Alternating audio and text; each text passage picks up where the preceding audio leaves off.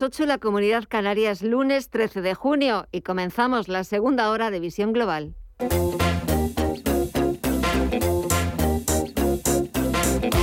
Esto es Visión Global con Gema González. Otra sesión de fuertes caídas para Wall Street con el SP500 marcando nuevos mínimos anuales en los 3.762 puntos después de que el rally de corto plazo se nos haya esfumado. El renovado temor de los inversores a una crisis económica es el principal factor para explicar estas caídas. Llegados a este punto, los expertos de Barclays no descartan una subida de 75 puntos básicos por parte de la Fed en su reunión de esta semana. Si echamos un vistazo al mercado de la renta fija, el rendimiento del bono a 10 años se ha disparado por encima de nuevos, está en zona de nuevos máximos. En el 3,37% repunta un 6,79% y el del bono a dos años en el 3,2%, por lo que ambos diferenciales están a punto de invertirse nuevamente, tal y como sucedió en abril lo que activaría una clara señal de recesión para la economía estadounidense. Otro dato que también se ha situado muy por debajo de lo esperado ha sido el de la confianza del consumidor que labora la Universidad de Michigan, que se ha desplomado hasta nuevos mínimos históricos. Echamos un vistazo a las pantallas y las caídas no solo continúan, sino que van profundizándose. Este lunes eh, va a pasar también a la historia más reciente como un lunes de auténtico pánico vendedor porque estamos viendo como todo es de color rojo, como se está imponiendo las órdenes de ventas porque los inversores eh, no saben muy bien a qué atenerse, hay muchas dudas, mucha incertidumbre, mucha volatilidad en una semana en la que tenemos reunión de la Reserva Federal que comenzará mañana martes, pero hasta el miércoles no conoceremos la decisión del Banco Central estadounidense. Hasta entonces, el promedio industrial de Jones está bajando 775 puntos, un 2,47% hasta los 30.617 puntos. El SP500 está en los 3.767 puntos, está bajando un 3,43% y más abultadas son las caídas que está registrando el sector tecnológico. El Nasdaq Composite está bajando un 4,18% en los 10.865 puntos y lo que está disparado, igual que el interés exigido a los, a los bonos estadounidenses, también está disparada el índice VIX de volatilidad, el llamado índice del miedo, que repunta más de un 20% hasta los 33,31 puntos. Echamos un vistazo también al resto de bolsas latinoamericanas. Vamos a ver si ha habido algún cambio en esta hora que llevamos de programa o si han profundizado, Mirella, las caídas. Cuéntanos.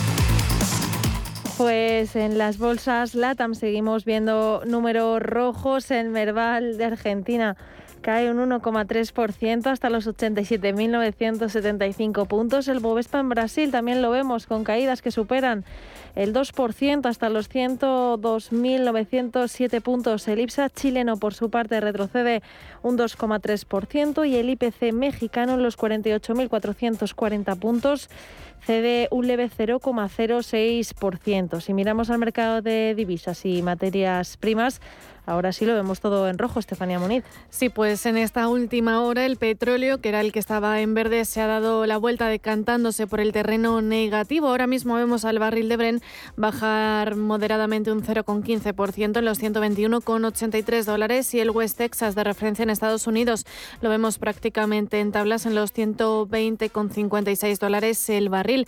El oro, que antes se consideraba un activo refugio, ahora lo vemos bajar un 2,58 en los 1.827 dólares la onza. Y en el mercado de las divisas, mismo panorama. El euro se deprecia un 0,85% en su cruce con el dólar, en los 1,04 dólares ya. Y la libra, por su parte, la vemos debilitarse un 1,36% en los 1,21 dólares. En las criptomonedas continúan esas abultadas caídas, ya Continúan esas abultadas caídas. El Bitcoin ya está con un desplome del 16 6,37% hasta los 23.342 puntos después de la locura que se ha desatado eh, tras ese anuncio de que Binance ha suspendido temporalmente las retiradas de Bitcoin debido a un atasco y que la plataforma eh, de cripto Celsius haya congelado los reembolsos y haya hecho o haya producido, mejor dicho, esas caídas. Por su parte, vemos a Ethereum en los 1.233 dólares, también con un desplome del 16,8%. El Ripple se deja un 10,44%. Solana un 13,23% y Dogecoin lo vemos perder un 17,10% hasta los 0,05 dólares. Parece que de momento lo que se está imponiendo es el pánico, pánico vendedor, porque estamos viendo cómo todos los activos, las principales negociaciones de los principales activos están absolutamente desplomándose, hundiéndose en los mercados. Actualizamos toda la información, titulares de las 9.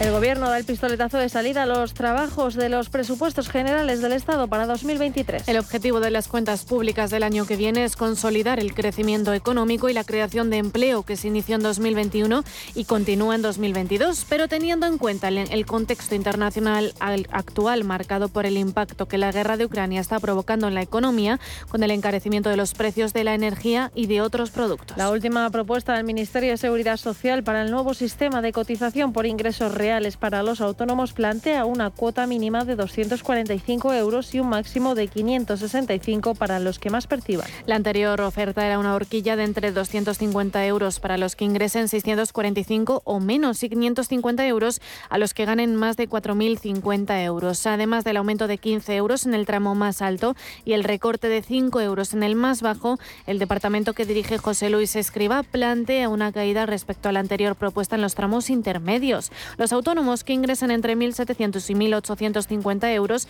pagarían 370 euros al mes, mientras que los que perciban entre 1.850 y 2.030 euros pagarían 440 euros menos. La vicepresidenta segunda y ministra de Trabajo, Yolanda Díaz, está negociando con la parte socialista del Gobierno la incorporación de dos medidas muy positivas para paliar el impacto de la inflación sobre los ciudadanos. Una de ellas sería el establecimiento de un impuesto extraordinario a las eléctricas.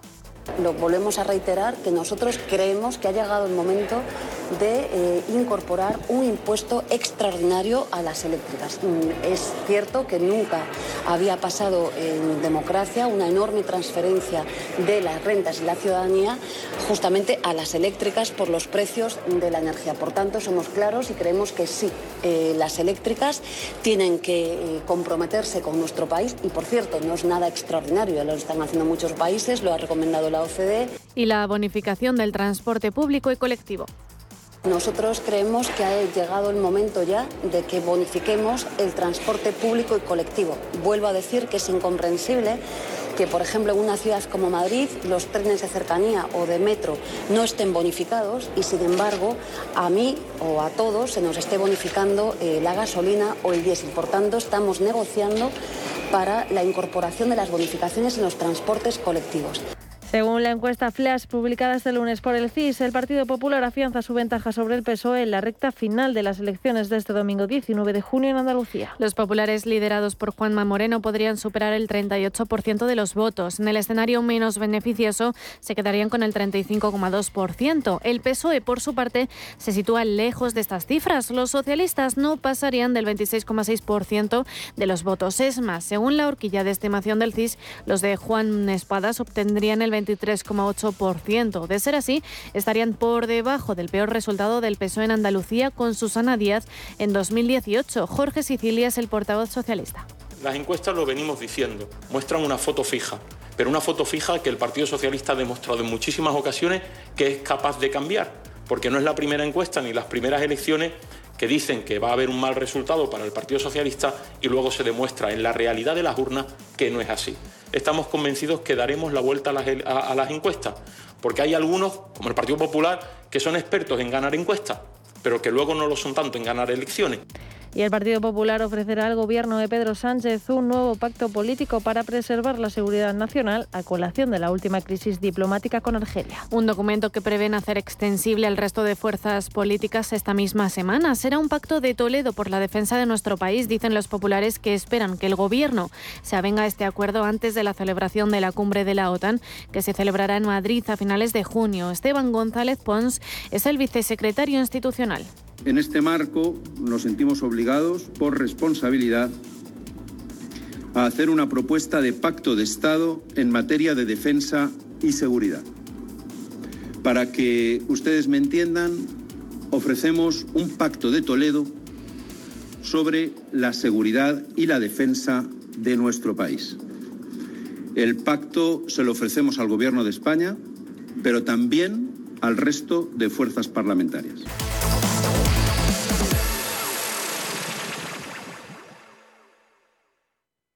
¿Quieres saber más acerca del hidrógeno? H2 Intereconomía te cuenta las últimas novedades, avances tecnológicos y entrevistas de interés sobre este medio energético. Los martes, de 11 y media a 12 de la mañana, H2 Intereconomía, presentado por Rubén Gil, tu espacio semanal sobre el hidrógeno. Porque en Radio Intereconomía apostamos por el sector energético y la energía limpia. Llegan al corte inglés los descuentos top. La mejor selección de marcas top de moda, accesorios, deportes, hogar, con hasta un 40% de descuento. Donna Karan New York, Studio Classics, Chantel, Nike, Bra y muchas más. Hasta el 22 de junio, descuentos top en el corte inglés. Y como siempre, tus compras en tienda web y app. Invierte en acciones o ETFs sin comisiones. Tesla, Netflix, Amazon, Banco Santander, Telefónica. Miles de acciones de los 16 mayores mercados bursátiles del mundo.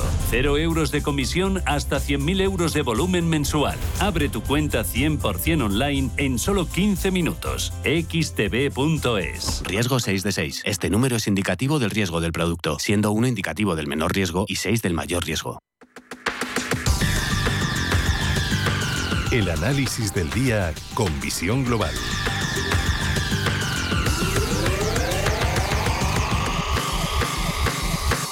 Y saludamos a Ricardo González, es gestor de GPM y autor del libro El Código de Wall Street. Ricardo, muy buenas noches. Hola, buenas noches, Gemma. Bueno, buenas noches por decir algo, porque verdaderamente menuda forma de empezar la semana. Esto no es que ya sean unas caídas, eh, sino que esto mm, de verdad es un auténtico desplome. Parece que en los inversores se ha apoderado el pánico en todos ellos, porque no sé si se salva algo. Bueno, eh, hay, que, hay que poner las cosas en, en perspectiva. También tiene razón. efectivamente. Eh, comentábamos a inicios de ejercicio que el aumento en los rendimientos de la renta fija que se sigue produciendo y la debilidad en los indicadores de amplitud, unido más tarde a la inversión de la curva de tipos, nos advertían de que la economía va hacia una recesión. Son indicadores adelantados y esos indicadores adelantados, eh, como su propio nombre indica, nos adelantaban de que este ejercicio 2022 iba a ser convulso. A partir de ahí, ¿qué tenemos? Un ciclo bajista de libro, en el que hay jornadas de rebotes, hay jornadas laterales, incluso hay jornadas de fuertes rebotes, pero el contexto de medio plazo es bajista. Y en un contexto bajista, lo más normal es perder soportes y es obviamente tender hacia la depreciación.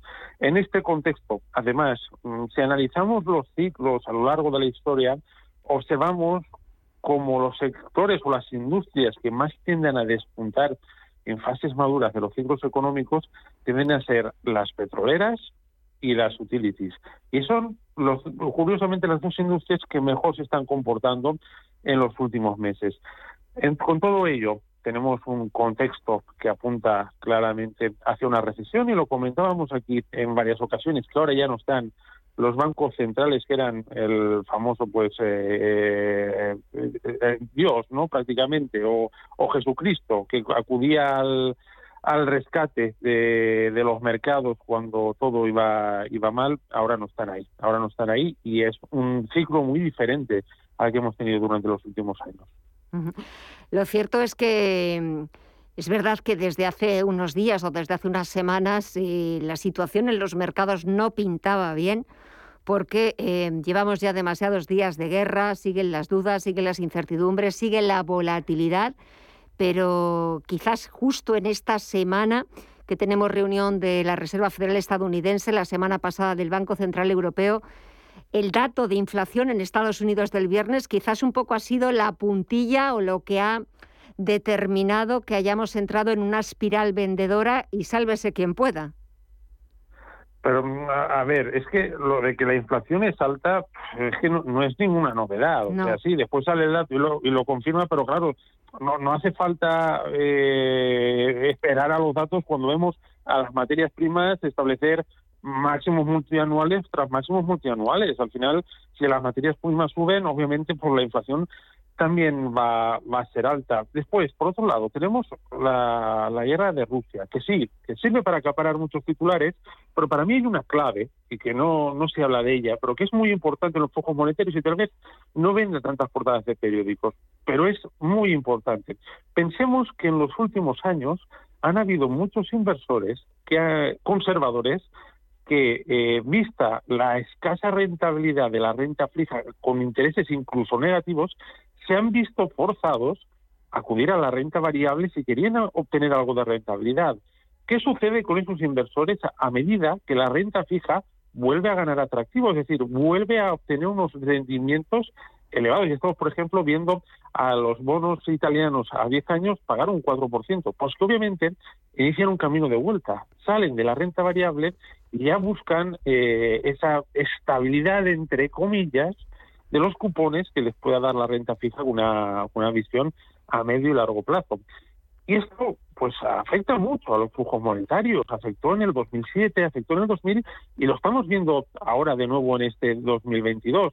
Al final, evidentemente, pues todo suma, ¿no? La guerra de Rusia, los datos de inflación, pero para mí, en los flujos monetarios, realmente lo que afecta es ese cambio que existe entre los rendimientos de la renta fija que teníamos hace unos años con respecto a lo que está sucediendo actualmente y que está eh, abriendo una vía de vuelta, una vía de escape de dinero que había acudido forzado por los bancos centrales a los activos de riesgo como la renta variable.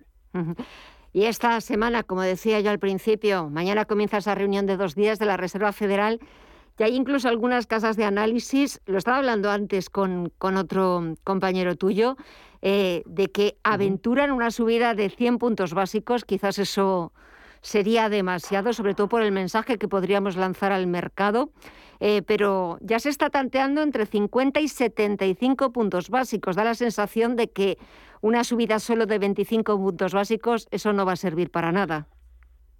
No, está descartado. El mercado ahora mismo, bueno, lo mismo mediodía y descontaba con un 79% de probabilidades una subida de 50 puntos básicos y de 21% eh, posibilidades de que fuera de 75 puntos básicos. No creo que haya posibilidades, al menos no las estipula el mercado, de que sea de 100 puntos básicos. Ahora bien, pensemos en los bancos centrales que en los últimos meses, los últimos meses se han empeñado en decir aquello del aterrizaje suave, de ir con cuidado. ¿De qué sirve? ¿De qué sirve? O sea, al final eh, cuando tienen que resetear la economía porque la han pasado de revoluciones, al final tratan de ser suaves eh, y lo único que puede hacer esto es alargar, entiéndese la expresión, alargar la agonía. Con esto no estoy diciendo que haya que subir ni mucho menos eh, de golpe 100 puntos básicos los tipos de interés mes tras mes, pero sí que hay que tener en cuenta que estamos en un entorno en el que hagan lo que hagan ahora mismo para eh, arreglar el desaguisado que generaron con las medidas de estímulo de años anteriores, va a pasar factura a los mercados y a la economía, a los dos. Están intentando el aterrizaje suave. De mm. momento parece que no lo están consiguiendo. De hecho, ese aterrizaje suave puede que se convierta en un eh, desastre bastante alargado en el tiempo con respecto a si se toman medidas más drásticas. No me gustaría estar en la piel de los bancos centrales. Por suerte, Eh, por suerte, yo tampoco creo que hubiera tomado eh, las decisiones que se tomaron eh, antaño y que parecían más decisiones políticas tradicionales que decisiones mm. eh, tecnócratas, ¿no? Que al final es lo que tendrían que ser los bancos centrales. Tendrían que ser puramente tecnócratas, centrarse en datos objetivos y no tomar medidas políticas como las que se han tomado en los últimos años, porque ya estamos viendo dónde nos han llevado. Evidentemente, buscarán culpables donde haga falta, pero en mi opinión el error está claro en sus políticas de los últimos años. Lo cierto es que estamos metidos en un pozo sin fondo. De momento no vemos no vemos la salida y pensábamos, eh, Ricardo, que lo habíamos visto todo. Pues no, aún nos sigue sorprendiendo y aún seguiremos viendo cosas inauditas que pensábamos que ya las habíamos dejado atrás. Ricardo González, gestor de GPM y autor del libro El Código de Wall Street. A ver qué es lo que va pasando. En los próximos días estaremos muy pendientes, por supuesto, de esa reunión de la Reserva Federal. El miércoles a las 8 de la tarde la decisión y a las ocho y media las palabras de su presidente, de Jerome Powell. A ver qué es lo que nos dice y a mí me da la sensación que lo más importante es saber cómo convence al mercado y a ver qué es lo que dice Jerome Powell para que el mercado se lo tome de una o de otra manera. Pero lo hablaremos el próximo lunes. Ricardo, que pases muy buena semana y hasta el lunes. Un fuerte abrazo. Igualmente un abrazo. Buenas noches. Buenas noches.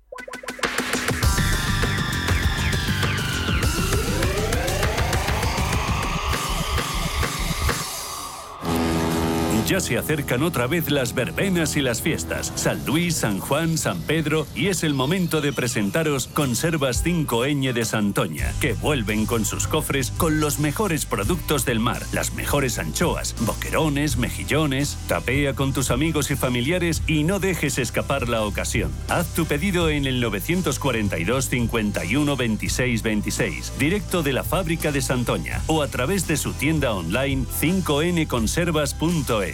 Recuerda, 942 51 26 26 o 5nconservas.es. Vuelve la pasión, vuelve la tradición, vuelve el toro enmaromado. Fiestas del Toro Enmaromado de Benavente, fiestas de interés turístico regional. Del 13 al 19 de junio, ven a Benavente y disfruta de sus peñas, de su gente, de la tradición. Fiestas del Toro Enmaromado, Ayuntamiento de Benavente. Los nuevos conceptos energéticos son ya un presente. Por ello, en Radio Intereconomía nos sumamos cada semana a I Verde, un programa sostenible y eficiente, productivo e innovador en el que analizamos etiquetas tan conocidas como eco, cero, bajas emisiones, descarbonización o renovables. Recíclate cada martes de 2 a 3 de la tarde en Radio Intereconomía con José Luis Pichardo y descubre el futuro más verde. Visión Global. Los mercados. Bontobel Asset Management patrocina este espacio. Y de vuelta a las principales bolsas europeas, el IBEX 35 no podía comenzar de peor manera la semana se deja los 8.200 puntos, pero es que en las tres últimas sesiones Mirella se ha dejado un 7,5%. Y hoy concretamente ha retrocedido un 2,47%. Naturgy con un repunte del 1,85% y Red Eléctrica, que ha sido la mejor, con un avance del 2,25%, han sido los únicos valores del IBEX 35 que han escapado a las ventas. Y entre los valores más castigados ha sobresalido las firmas cíclicas como Melia, que se ha dejado un 8,76 y que se ven penalizadas por las alertas de recesión, así como cotizadas defensivas como Farmamar, que ha caído un 7,38 o Celnex un 6,31% abajo. Las tradas por el aumento de los costes de financiación. Por último, el rendimiento del bono español a 10 años se acerca al 3% y la prima de riesgo sube a 130 puntos, un nivel que no tocaba desde mayo de 2020. Y para mañana martes, la agenda que nos depara Estefanía. Pues mañana comienza la reunión de dos días de la FED. En cuanto a datos macros, estamos pendientes del índice CIU de confianza inversora en Alemania, la producción industrial en la eurozona de abril y de Estados Unidos. Conoceremos el informe mensual de la OPEP y el índice de precios de productor de mayo. Bontobel Asset Management ha patrocinado este espacio. Bontobel Asset Management. Calidad suiza con el objetivo de obtener rendimientos superiores a largo plazo. En Bontobel Asset Management siempre estamos a la vanguardia de las inversiones activas en bonos y acciones. Para más información, entre en nuestra página web bontobel.com barra am. Bontobel Asset Management, su especialista global en fondos de inversión. Si estás pensando en comprar una casa, entra en cuchabank.es y accede a nuestra oferta hipotecaria. Cuchabank,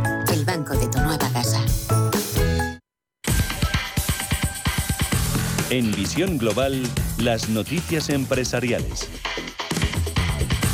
CEPSA y Vueling firman un acuerdo por la descarbonización del transporte aéreo. El objetivo de CEPSA es alcanzar una producción anual de 800.000 toneladas de combustibles sostenibles en 2030. Desde Vueling han subrayado el compromiso de la compañía como el primero del mundo en comprometerse a lograr la neutralidad en sus emisiones de carbono para el año 2050. La alianza entre CEPSA y Vueling también incluye el desarrollo de alternativas energéticas como el hidrógeno verde, así como la electrificación de las flotas terrestres de Vueling que asisten a los aviones y se encargan de la carga y descarga de, equipajes. Por otro lado, los tripulantes de Ryanair anuncian huelga para el 24, 25, 26 y 30 de junio y el 1 y 2 de julio. Con una duración de 24 horas para las 10 bases que la aerolínea tiene en España, Madrid, Málaga, Barcelona, Alicante, Sevilla, Palma, Valencia, Girona, Santiago de Compostela e Ibiza. La convocatoria estaría dirigida entre 1.200 y 1.400 trabajadores de la aerolínea y se realiza para exigir que la aerolínea retome las negociaciones que se venían manteniendo durante ocho meses para conseguir cerrar un convenio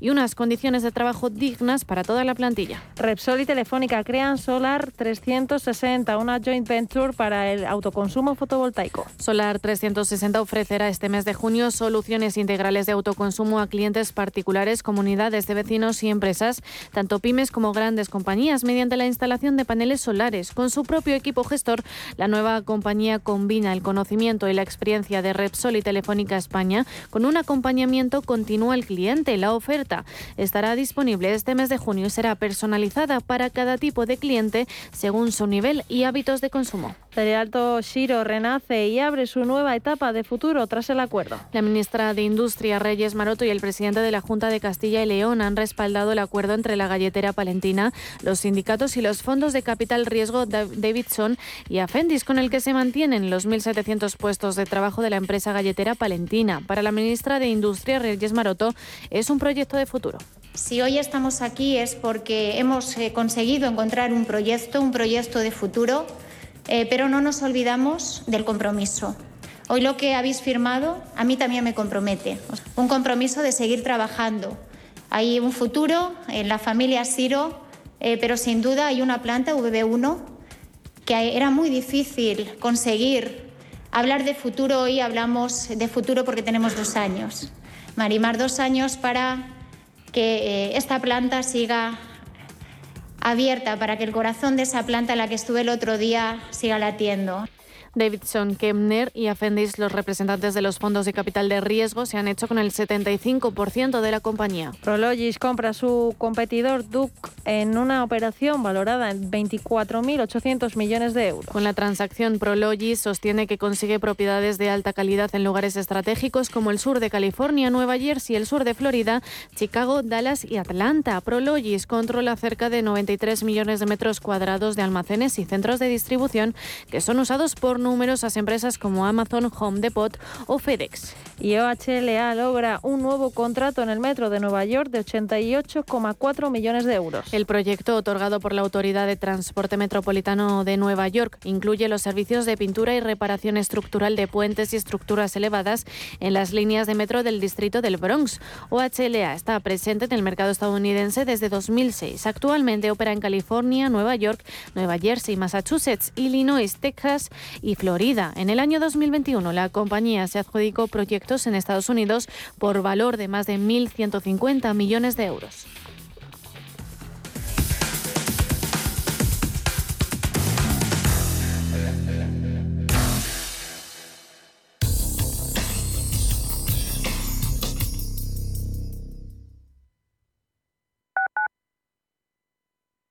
Cuando estás a 40 grados, tirado en la cuneta con el coche abarrotado esperando una grúa mientras ibas rumbo a tus vacaciones, ¿qué seguro elegirías?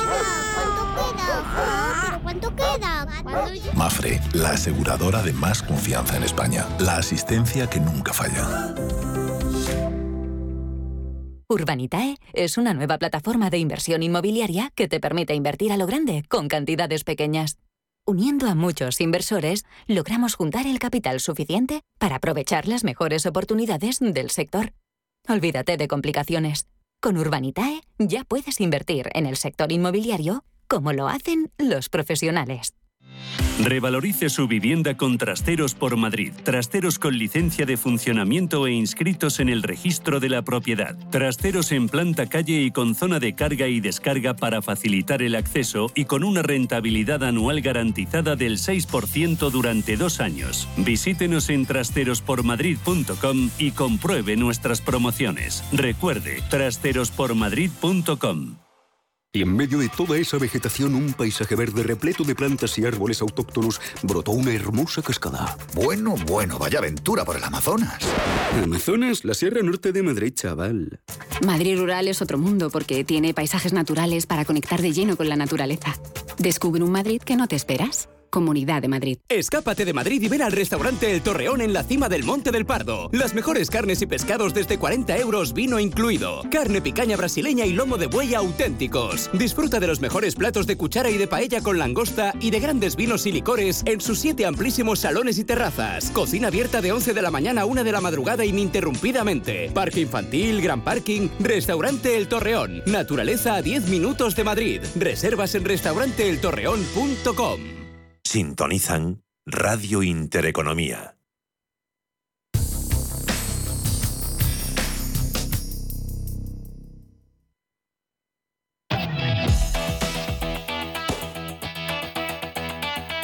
En visión global, After Work.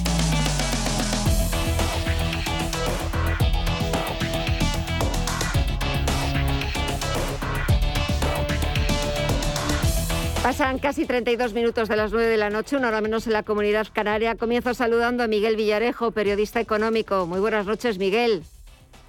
Muy buenas noches, Gema. Buenas, buenas y calurosas, pero no solamente de temperatura, porque he hecho un vistazo a las pantallas y es que están que explotan. Está todo rojo. Está todo rojo, pero aparte rojo Rojo de que da un poquito, sí, da un poquito de miedo porque parece que se ha adueñado ese pánico que conocemos también en los mercados y cuando se desata ese pánico, la verdad es que el pánico, igual que todos los miedos, son irracionales y a saber cómo, cómo mantenemos el tipo.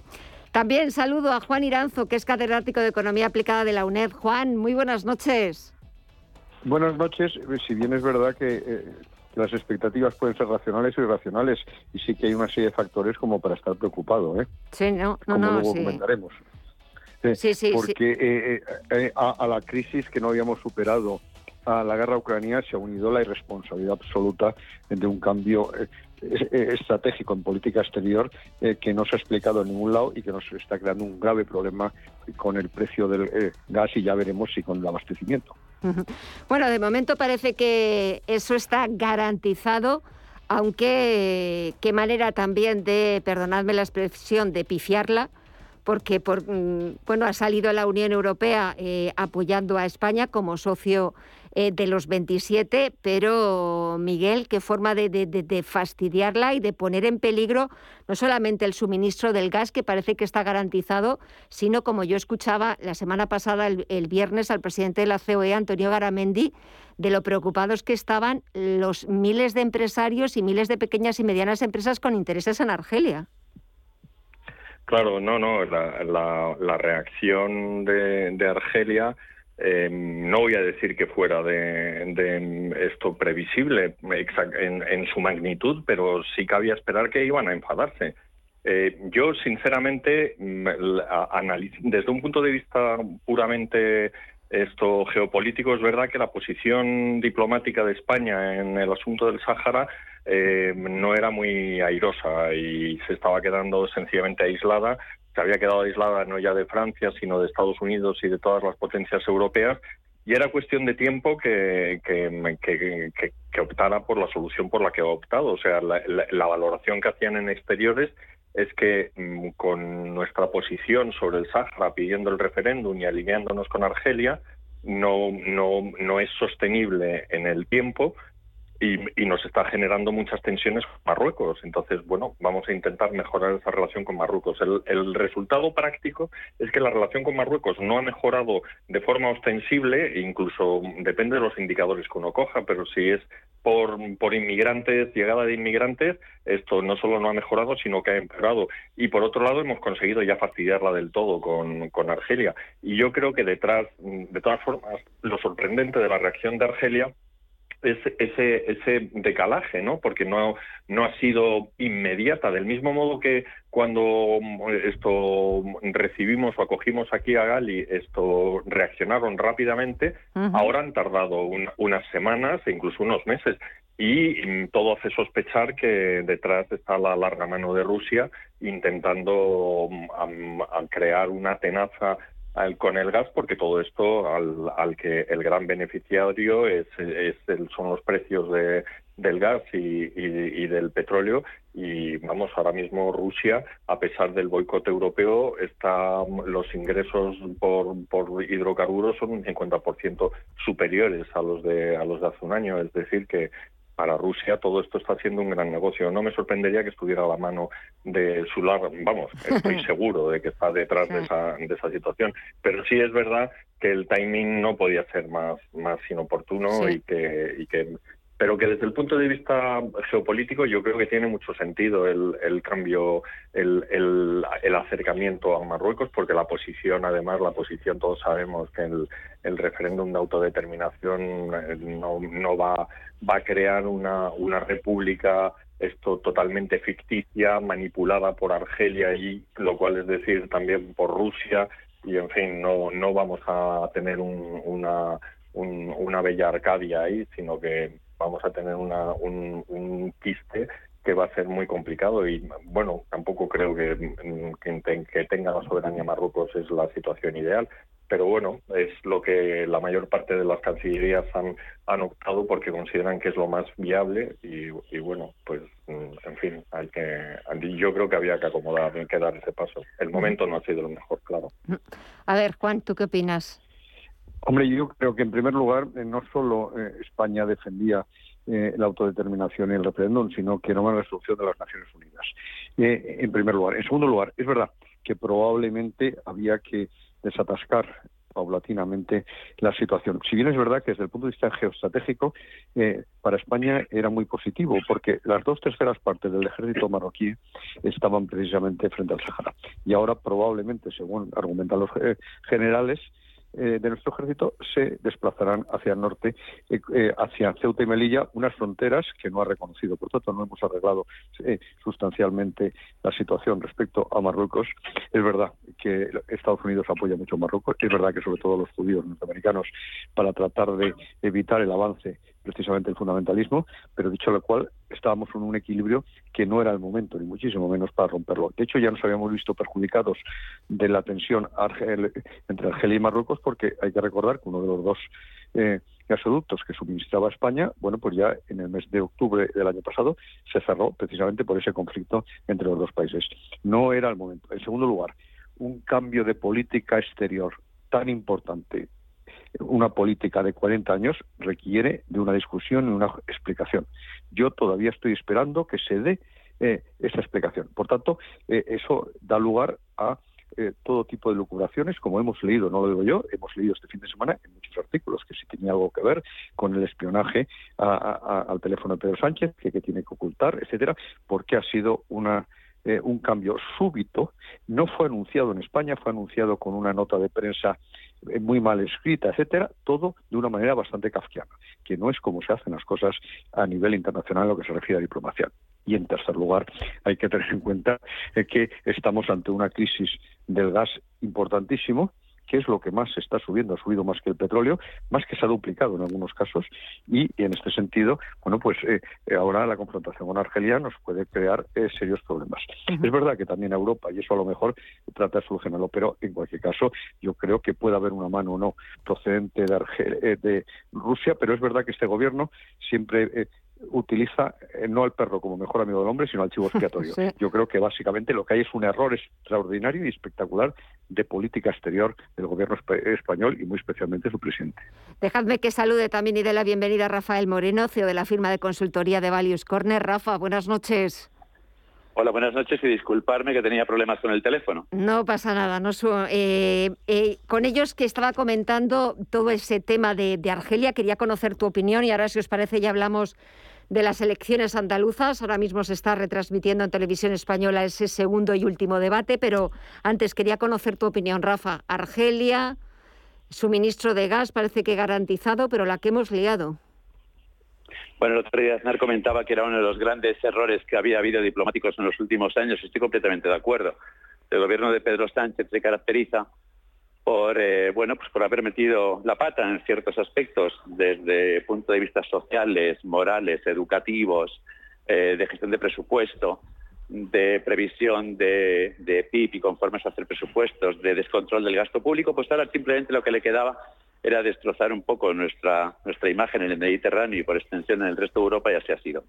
Eh, habrá que investigar y habrá que investigar muchísimo por qué ha ocurrido todo esto. Creo que hay una capa de humo que, bueno, se va hablando un poquito sobre el tema de las escuchas telefónicas que le hicieron a la presidencia del gobierno, de las tomas de decisiones que se hicieron con Marruecos y de las consecuencias posteriores con Argelia. Por lo tanto, creo que habría que investigar muy bien y de forma muy profunda eh, por ahí para ver realmente cuál ha sido la causa de este desastre que nos ha ocasionado el gobierno de Pedro Sánchez. Hablamos, si os parece, elecciones andaluzas. Hoy ha salido esa encuesta flash de, del CIS. Ahora mismo se está produciendo, se está celebrando ese segundo y último debate. Nada, queda esta semana y el 19 tenemos elecciones en Andalucía. A ver, Miguel. Pues nada, todo las tendencias que comentábamos la semana pasada se han, se han recrudecido. O sea, lo que estamos viendo es que sigue la progresión del Partido Popular. Esto, el estancamiento del PSOE, según el CIS, podría incluso haberse convertido en una, en una contracción. Ciudadanos ha desaparecido y Vox se ha estancado. Yo creo que como esta dinámica del voto útil esto se mantenga, pues mm, el Moreno puede conseguir incluso la mayoría absoluta. Hoy estaba hablando en la COPE y, decía que, claro, estas encuestas, por un lado, le dan una gran satisfacción, pero por otro, le, le hacen temer que el, el efecto desmovilizador. Y bueno, también he oído a algún analista esto, pero ya eso es meterse por meterse con, con Tezanos, decir que le da alto al, al, PP para que se desmovilice, cuando todo el problema de Tezanos es que lleva dando alto al PSOE en, en los últimos años sistemáticamente por un problema de muestreo que aparentemente no existe en, en, en Andalucía, que en la muestra que utiliza el CIS hay una sobrerepresentación de los socialistas y por eso el PSOE sale por encima de lo que de lo que sale en el resto de las encuestas. Mm, que no no es que lo estemos comparando con ya con los resultados sino que, que como aparato predictor es muy malo el CIS sino que sencillamente en comparación con el resto de los sondeos. Aquí en Andalucía, esto sorprendentemente, cuando todo el mundo esperaba, bueno, le dará espadas, porque el, el sondeo que ha sacado el país también era relativamente tranquilizador para el PSOE, le daba el, el resultado, el mismo resultado incluso superior al de Susana Díaz, y al PP lo dejaba muy lejos de la mayoría absoluta, pero ahora el CIS incluso mm, genera la expectación de que, de que pueda darse. Y, y no, verdaderamente no me sorprendería. ¿eh? Queda una semana y en las últimas elecciones, la última semana de campaña, ha, movido muchos, muchos votos y no, no se puede decir ahora mismo nada, pero, pero si la tendencia se mantiene, esto es posible que, que se quede al borde o incluso que consiga la mayoría absoluta. Juan.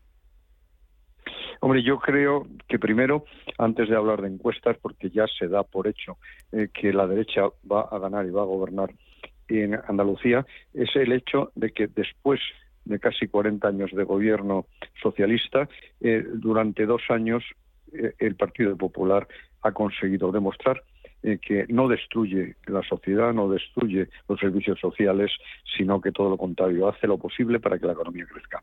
Y eso es lo que es la derecha frente a ese eh, modelo de economía subvencionada, con más impuestos, etcétera, sobre los que de verdad producen y los demás viven a costa de, de esas personas, etcétera. Bueno, pues aquí hay un rechazo abismal. ¿Cuánto de rechazo eh, eh, se va a centrar en el PP y cuánto en Vox? Pues esa es la gran duda. Así que parece que una parte muy importante de los votos de Ciudadanos, que probablemente no tengan representación, se han ido al, PP, si bien es verdad que parece que también se ha detectado una parte significativa que se ha ido a Vox. Luego, por otro lado, eh, parte de votos del PSOE se han ido al PP, que es personas que están sensatas, que están muy disgustadas con este Partido Socialista. Y luego, por otro lado, y lo que es también muy eh, significativo es que mucho voto eh, socialista eh, del sector rural, de, las zonas del interior, bueno, se, han ido a Vox precisamente por el asunto, o parece que se van a ir a Vox por el asunto de la caza, la agricultura, etcétera. De tal manera que yo creo que aquí lo significativo de verdad es que la suma de los escaños, salvo una, eh, un cambio estrepitoso que no parece lógico. Eh, la suma de los escaños del PP y Vox van a conseguir una amplísima, amplísima mayoría.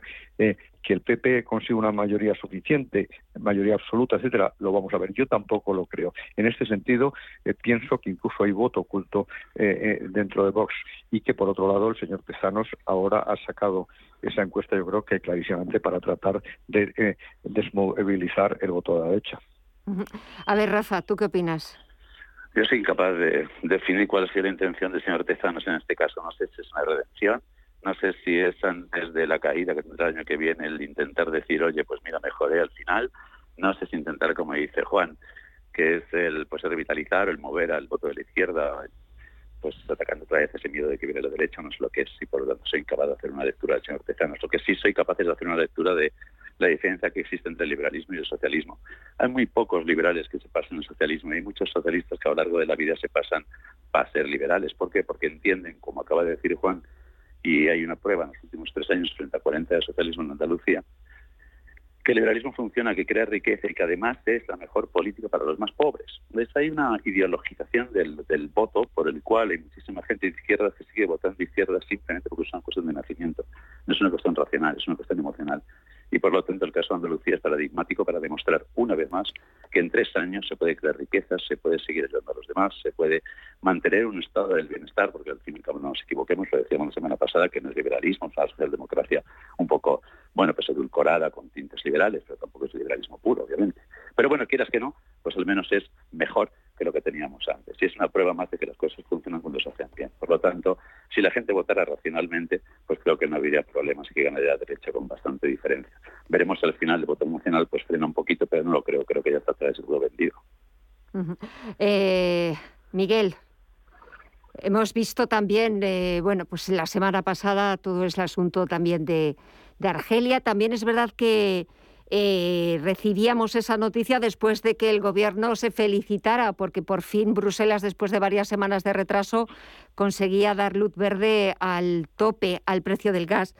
¿De verdad lo vamos a notar en la factura de, julio? Pues no, no, vamos a notar nada. Si esto hemos entrado en un, en un, vamos, estaba oyendo en vuestro informativo antes, estaba Yolanda, de, Yolanda Díaz esto diciendo que hay que ah, bonificar el transporte, hay que bonificar el todo, que les van a subir los impuestos a las eléctricas para, para transferir dinero a los... yo creo que todo esto mm, no son, vamos, ni, siquiera entran en la categoría de parches. En el caso de las medidas que plantea Yolanda, esto son incluso contraproducentes. O sea, aquí hay un hecho incontestable y es que somos más pobres. Somos más pobres porque la materia prima que utilizamos para mover la industria y para y el transporte y, iluminar las casas y enfriarlas y calentarlas pues nos ha subido de, temperatura, nos ha subido de precio como consecuencia de, la, de la guerra de Ucrania y sencillamente hay que, hay que resignarse y hay que habituarse a ello. Y todas las medidas que intentan corregirlo desde el lado de la demanda, lo único que hacen es enmascarar y seguir alimentando la demanda, con lo cual el precio del gas va a seguir subiendo y como ha pasado con los 20 céntimos de la gasolina, a las dos semanas esos 20 céntimos se los había comido. ¿Por qué? Pues porque si tú enmascaras el, el, precio, pues estás alentando el consumo y la presión de un bien que ya es escaso como consecuencia de la guerra de Ucrania, pues sencillamente va a hacer que suba todavía más el precio. Entonces, todo este tipo de medidas no van a servir absolutamente para nada. Y cuando se pensaba que esto iba a ser una cosa mm, pasajera, que iba a durar poco, pues, pues a lo mejor tenía algún sentido meterse con la excepción ibérica. Yo creo que, bueno, no, no, no va a tener un impacto un impacto relevante y, no, no va a servir de nada. O sea, aparte de que tenemos un problema de inflación que no es sencillamente, que no, que no es solo consecuencia, aunque el desencadenante ha sido otra vez la crisis del petróleo. Tenemos un problema de inflación que está ahí alimentado por la, por una década de expansión cuantitativa y que, y que, y que vamos a ver cómo se resuelve. Vamos, el otro día estaba hablando con Javier Díaz Jiménez, el economista del IES, y me decía que, eh, que para antes para anclar el, el, IPC en el 2% se subían los tipos al 4%. Si se siguiera la misma práctica, ahora habría que subir los tipos al 10%. Y, y bueno, aunque ya he oído en vuestro programa que la Reserva Federal planea hacer una subida incluso de un punto que no se descarta. Esto, a ver quién es el guapo que aguanta una subida del 10%. La última vez, la, de 10 puntos, la última vez que se hizo algo así fue con Paul Volcker en el año entre el 79 y el 81 y provocó una, una grave recesión y además tuvo repercusiones a nivel mundial espectaculares. O sea que, que en fin, que el, que hayan arreglado, el que vayan a poner en marcha esto, pues en fin, es una gota de agua en un vasto océano. Juan. Bueno, pues evidentemente se trata eh, de una chapuza forzada, porque evidentemente se trata de resolver artificialmente una situación y además moderarla eh, muchísimo, dada la, situación del coste real en este momento de la energía eléctrica, no solo por el gas que lo fija el marginal, sino por el resto de los componentes. En segundo lugar, lo hemos dicho desde hace muchísimo tiempo, lo que hay es que cambiar el mecanismo de cálculo de los precios eh, de de la tarifa regulada y en ese sentido probablemente que sean medios incluso utilizando estimaciones de eh, precios eh, en los mercados de futuros. Luego, por otro lado, y aquí es donde empieza a aparecer la clave, es que hay que empezar a moderar los costes medioambientales. Es que Estados Unidos ya lo está haciendo después de ver que tiene una inflación estructural espectacular. Es verdad, que ha habido una política monetaria muy expansiva. Es verdad que se ha animado algo la demanda después de la crisis del COVID. Es verdad que faltan algunos componentes, pero también es verdad que hay un componente estructural creciente que son los costes medioambientales eh, de todo tipo, de tal manera que eso en España no está resuelto, sino todo lo contrario. Cada vez seguimos poniendo más restricciones, y en Europa en general. De tal manera eh, que no vamos a resolver sensiblemente el asunto del precio de la energía eléctrica y eso, lógicamente, va a incidir no solo en los hogares, sino también en la competitividad de nuestra estructura productiva, sobre todo la industrial. Y luego, por otro lado, recordar que todavía lo que ha subido mucho más, y los oyentes en este momento lo habrán podido comprobar, es el gas natural. ¿eh? El gas natural, en la factura del gas, se ha disparado más que duplicado en los últimos tres meses. Rafa. Ah, me quedo con la última parte de, Juan. Ah, Juan. Alguien dijo que cuando un indicador se convierte en el objetivo deja de ser un buen indicador. Eh, cuando se habla de comportamientos eh, medioambientales, de taxonomía, de todo lo que tiene que ver con buen comportamiento respecto al medio ambiente, no por el planeta, que al planeta le importamos absolutamente nada, sino por las futuras generaciones, que ya el foco está torcido. Nadie salva al planeta. Si acaso se salvan las futuras generaciones, porque se sale mañana un alcorno que, pues francamente, no es tampoco igual. Cuando estos indicadores se transforman en objetivos, que es lo que está ocurriendo, los costes se disparan. Entra una especie de esquizofrenia sin sentido que además se retroalimenta, porque los políticos hacen unas leyes absurdas, están haciendo toda la ley, está mencionando de taxonomía, de todo el tema, el tema green, para incorporación de los conceptos ESG en diversos aspectos, en banca, en seguros y en otros es un escándalo en cuanto a complicación, en cuanto a poca credibilidad. Nadie se los cree. Realmente nadie se los cree, pero nadie es capaz de decir he visto al rey desnudo. Y en base a eso, pues se generan muchísimos costes, se generan muchísimas dificultades, se generan muchísimas complejidades y luego parece que la sociedad lo pide, no tampoco. La sociedad no está pidiendo nada de eso.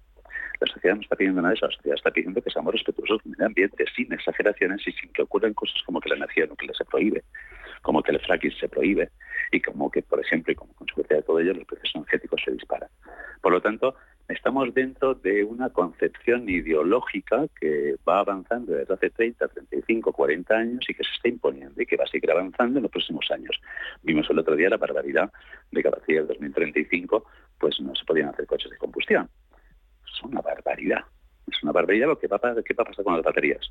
¿Qué va a pasar cuando todos los coches sean eléctricos? Entonces haya que ver todo el tema de las baterías, el reciclaje, todo el tema de es absurdo, son medidas políticas que lo que hacen es encarecer absolutamente los precios para que el maravilloso pueblo, que es al que yo le estoy eh, dando estas medidas para que el pueblo satisfaga esas necesidades que tiene medioambientales que son falsas, ya decimos que son falsas a nivel general, pues tenga que pagarlo. Y todos al final acabamos pagando. Por lo tanto, es un tema muy ideológico, un tema muy político, es un tema en el que las empresas además también están entrando, en el que la sociedad tampoco se hace hablar y que por lo tanto es de difícil resolución. Eh, ¿Qué os parece también? Eh, no se ha concretado todavía, pero eh, esa nueva propuesta del ministro de la Seguridad Social de José Luis Escriba para los autónomos. Ahora quiere subir la cuota máxima de autónomos a 565 euros, que coticen por sus ingresos reales. Este asunto me da, Miguel, que va, que va a ser polémico, que va a traer bastante cola. Pues pues sí, porque lo, único que estamos haciendo es crear dificultades. O sea, ser autónomo ya en este país es, un auténtico suplicio y encarecerle los, los costes pues no parece que tenga mucho sentido. O sea, aquí estamos viendo que, que cuando, se, cuando se trata de cuadrar las cuentas de la seguridad social, esto resulta que la fórmula seguramente que había arbitrado el PP era muy compleja y, de, calcular y de entender y de trasladar pero es evidente que la receta mágica que parece que está cocinando el ministro de la Seguridad Social es muy sencilla y consiste en subir a las empresas y subir a los autónomos. Bueno, pues si quieren cuadrar así las cuentas de la seguridad social, le están haciendo un flaco servicio. Hay que recordar que España es de los países, no solo es el país que más paro tiene de, toda, de toda Europa, sino que es el país donde más se recauda por cotizaciones eh, a, los empresarios. Entonces, bueno, pues seguramente hay alguna conexión entre ambas cosas. Eh, Juan, que me queda poquito de tiempo ya. Pues, pues evidentemente un grave error. En primer lugar, eh, cometió un gravísimo error indiciando las pensiones a la inflación. Mm. Y eso va a costar unos 15.000 millones de euros este año, es decir, eh, algo más de un punto de déficit adicional. Y luego, por otro lado, hay que tener en cuenta que los autónomos están sufriendo enormemente la crisis. Hoy, precisamente, el Consejo del Poder Judicial ha presentado un informe en el que ponía en manifiesto durante el primer eh, trimestre se ha producido un fuerte incremento del número de concursos de acreedores. Y eso que seguimos con la moratoria de los obligatorios, han sido voluntarios. De los 2.500, 1.080 eran de autónomos. Eh, están sufriendo muchísimo esta situación. Por tanto, lo que no podemos es todavía eh, eh, atenazarlos más. Se les ha atenazado con el salario mínimo interprofesional si tienen algún empleado. Se les ha atenazado con mayor rigidez en el mercado laboral y ahora con mayores subidas en las cotizaciones. Yo creo que lo que es que favorecer el desarrollo de la actividad productiva y en este caso de los autónomos y no poner todo tipo de obstáculos o palos eh, eh, en, la rueda. Sí. Eh, venga, Rafa, me queda un último minuto para ti. Nada, simplemente en la línea que comentan Miguel y Juan. No es que la medida sea errónea per se, quiero decir, si uno paga conforme a sus ingresos, creo que todos lo hacemos. pero en el cúmulo de situaciones en las cuales los autónomos están en este país, que están en una situación absolutamente des, desventaja respecto al resto, respecto a personas con nóminas, respecto a funcionarios, respecto a, contratos indefinidos, sin ningún tipo de ayuda, sin ningún tipo de compensaciones en cuanto a paro, en cuanto a otras eh, similares a todas estas, no se puede de repente intentar pues solucionar ciertas cosas sin solucionar las primeras. Arregle usted, facilite usted, mm. apoye usted, no criminalice. Y una vez que haga usted todo eso y una vez que los autónomos tengan pues unas mínimas bases dignas para vivir y para desarrollar sus negocios y pasar de autónomos a pymes y posteriormente a medianas empresas, a pequeñas y medianas empresas. Ahí usted, si quiere, lo que hace es hacer lo que va a hacer. Pero no empiece por el final, porque lo que hace es destrozar mucho más el tejido empresarial de autónomos de este país. Pues señores, menudo panorama el que se nos viene encima. Lo volveremos a comentar el próximo lunes a ver si la cosa ha mejorado un poquito. Juan Iranzo, Miguel Villarejo y Rafael Moreno, como siempre, gracias, muchísimas gracias a los tres. Que paséis una buena semana y hasta el lunes. Un fuerte abrazo. Buenas noches a todos. Un abrazo, adiós, gracias. Y así nos despedimos. Gracias por elegirnos un día más. Mañana volvemos a partir de las 8 de la tarde, las 7 en Canarias. Hasta mañana.